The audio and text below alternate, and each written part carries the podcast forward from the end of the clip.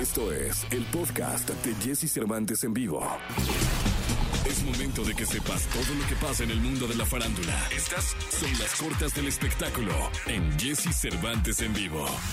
Las dos últimas canciones que Nick Cave y Warren Ellis publicaron con un single llamado Grief finalmente han sido liberadas en todas las plataformas digitales. Hace un par de semanas, los músicos pusieron a la venta un especial vinil en el que incluían dos nuevas canciones tituladas Letter for Cynthia y Songs for Cynthia, ambas inspiradas en la carta que una seguidora llamada Cynthia les envió.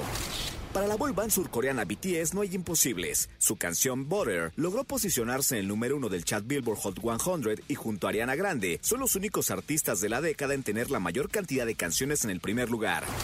El ex frontman de The Smiths, Morrissey, ha anunciado el lanzamiento de su próximo álbum de estudio titulado Bonfire of Teenagers. El cantante reveló que su nuevo material discográfico ya fue terminado y estará conformado por un total de 11 canciones. Sin embargo, el disco aún no cuenta con una fecha oficial de estreno.